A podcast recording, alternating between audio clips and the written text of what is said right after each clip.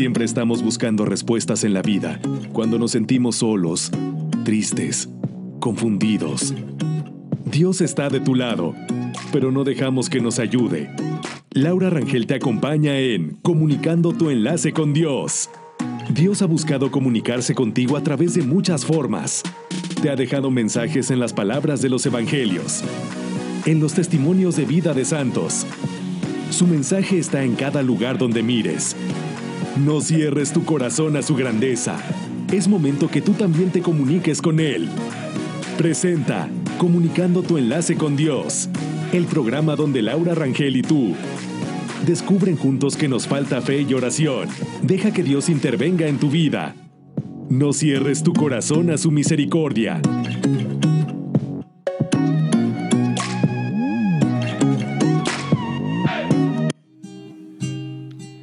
Bienvenidos a Comunicando tu enlace con Dios. Es un gusto estar nuevamente con ustedes. Esta ocasión quiero compartirles una reflexión muy bonita que me encontré sobre dar las gracias. Qué importante es dar gracias. Y a veces se nos pasa, ¿no? Dar gracias primero a Dios por todo lo que hemos vivido, dar gracias también a las personas que tenemos alrededor, sobre todo a nuestra, a nuestra gente próxima, a nuestro prójimo más próximo. Y me encontré una reflexión que dice así, Señor, te pido infinidad de bendiciones y alegrías para mi vida. Llena mi vida y de las personas que amo con esperanza, amor, misericordia, bondad, paz y alegría. Gracias, Señor, por cada uno de los días de mi vida que me regalas y me siento confiado a tu lado porque sé que tienes para mí un plan de amor y un propósito para mi existencia que debo cumplir de acuerdo a tu voluntad. Gracias también te doy porque cada día percibo tu presencia y caminas a mi lado. Que las circunstancias de la vida son un motivo para acercarme más a ti. Señor, cada día es una bendición, cada enseñanza de la vida es una oración de tu poder sobre mi existencia.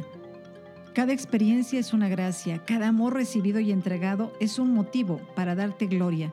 Cada error cometido y cada caída de la que me he levantado es una oportunidad para mejorar como persona. Te doy gracias, Señor, y te glorifico, te bendigo y te alabo por todas las cosas hermosas que has hecho, haces y harás de mi vida. Dios mío, gracias por todas las cosas que nos das para vivir dignamente como hijos tuyos. Qué bonita reflexión. De veras que cuántas veces nos hace falta dar gracias por todo lo que vivimos. Y fíjense algo tan triste, pero es bien cierto muchos enfermos tenemos a nuestro alrededor y ni se quejan, ni no están maldiciendo las cosas que le pasan, están aceptando la enfermedad como tal, aunque es muy dolorosa, igual también su familia, y no se están quejando y dan gracias también por todo lo que tenemos, por todo lo que tienen. Y ese es el punto importante.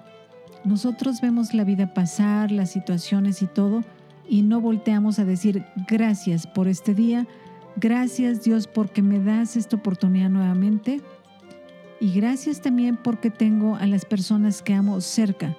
Y aunque ya no las tuvieras, también gracias porque las disfrutamos, porque Dios nos dio la oportunidad de disfrutar a nuestros padres, a nuestros hermanos, a nuestros hijos, a nuestros tíos, a nuestros amigos, a quien se te haya ido.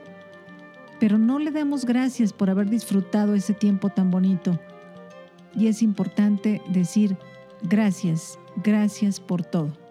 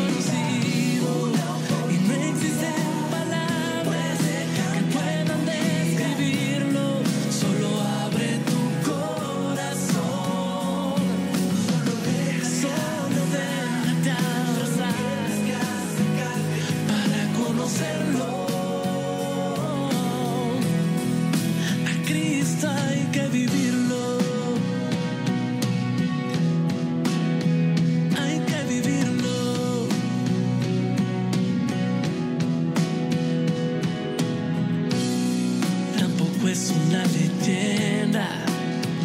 No.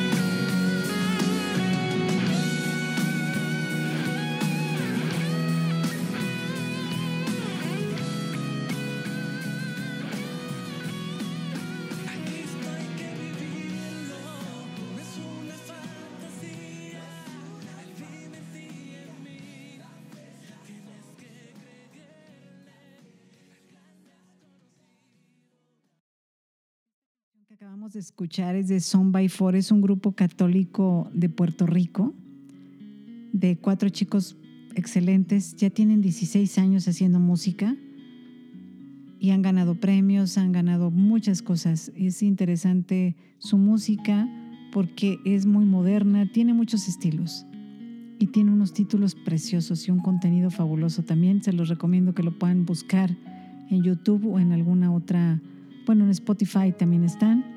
Vale la pena escuchar sus álbums. Pues después de haber escuchado esta reflexión sobre en, este, en esta música, en este track que pusimos a, a Cristo, hay que vivirlo. Qué bonito porque macha mucho con la parte de gracias, ¿no? Si a Cristo lo vives, lo vives por dentro, lo vives fuerte y estás siempre en comunión con Él, en el sentido de que hagas bien las cosas, simplemente. Si estás en un trabajo, pues hazlas bien.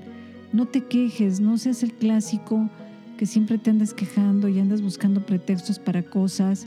Y aparte no asumamos nuestros propios problemas o defectos, porque muchas veces empezamos porque los demás, ¿no? Pero nosotros no nos vemos.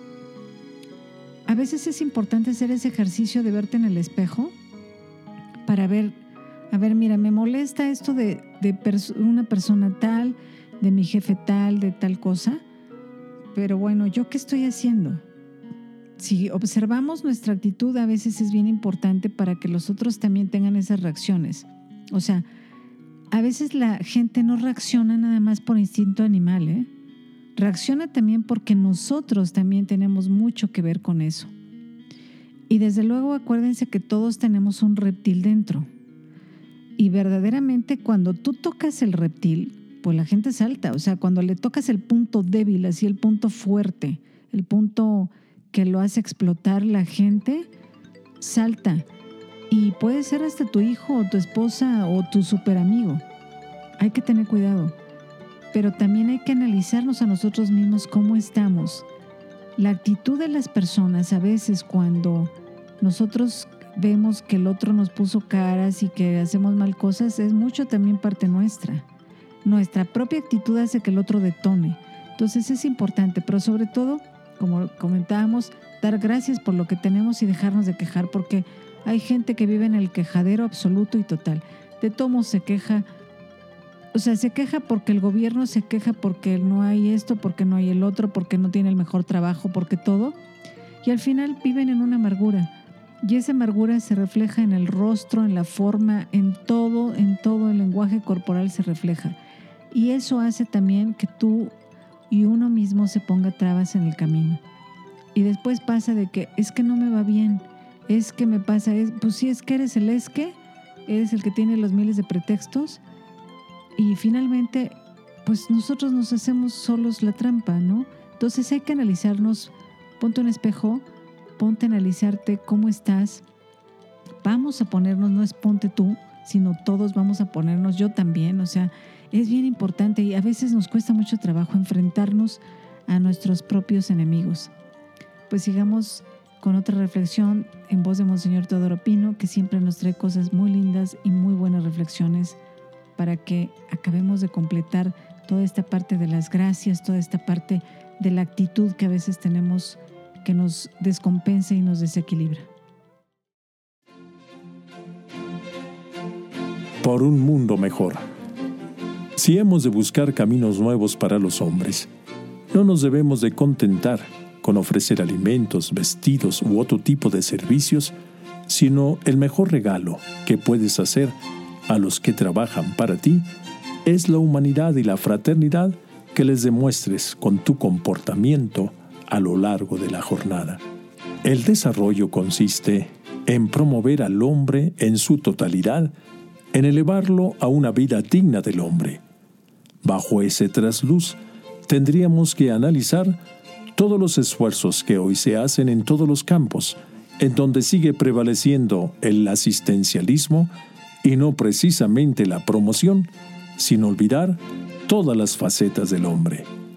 El Papa Pío XII en un importante discurso, abrió el camino hacia el desarrollo con una frase muy rica de significado, construir un mundo mejor, que luego explicó lo cual quiere decir civilizar al atrasado y convertir al civilizado en hijo de Dios. Respondiendo a los deseos del Papa, el padre Lombardi de la Compañía de Jesús abrió en las afueras de Roma, cerca de la villa de Castel Gandolfo, donde el Papa se va a descansar, un centro llamado por un mundo mejor, con el objeto de preparar en ese espíritu y en esa acción para el desarrollo del hombre en el mundo de hoy. Sobre ese modelo, se abrieron en todas partes numerosos centros para elevar el nivel del hombre, criatura de Dios.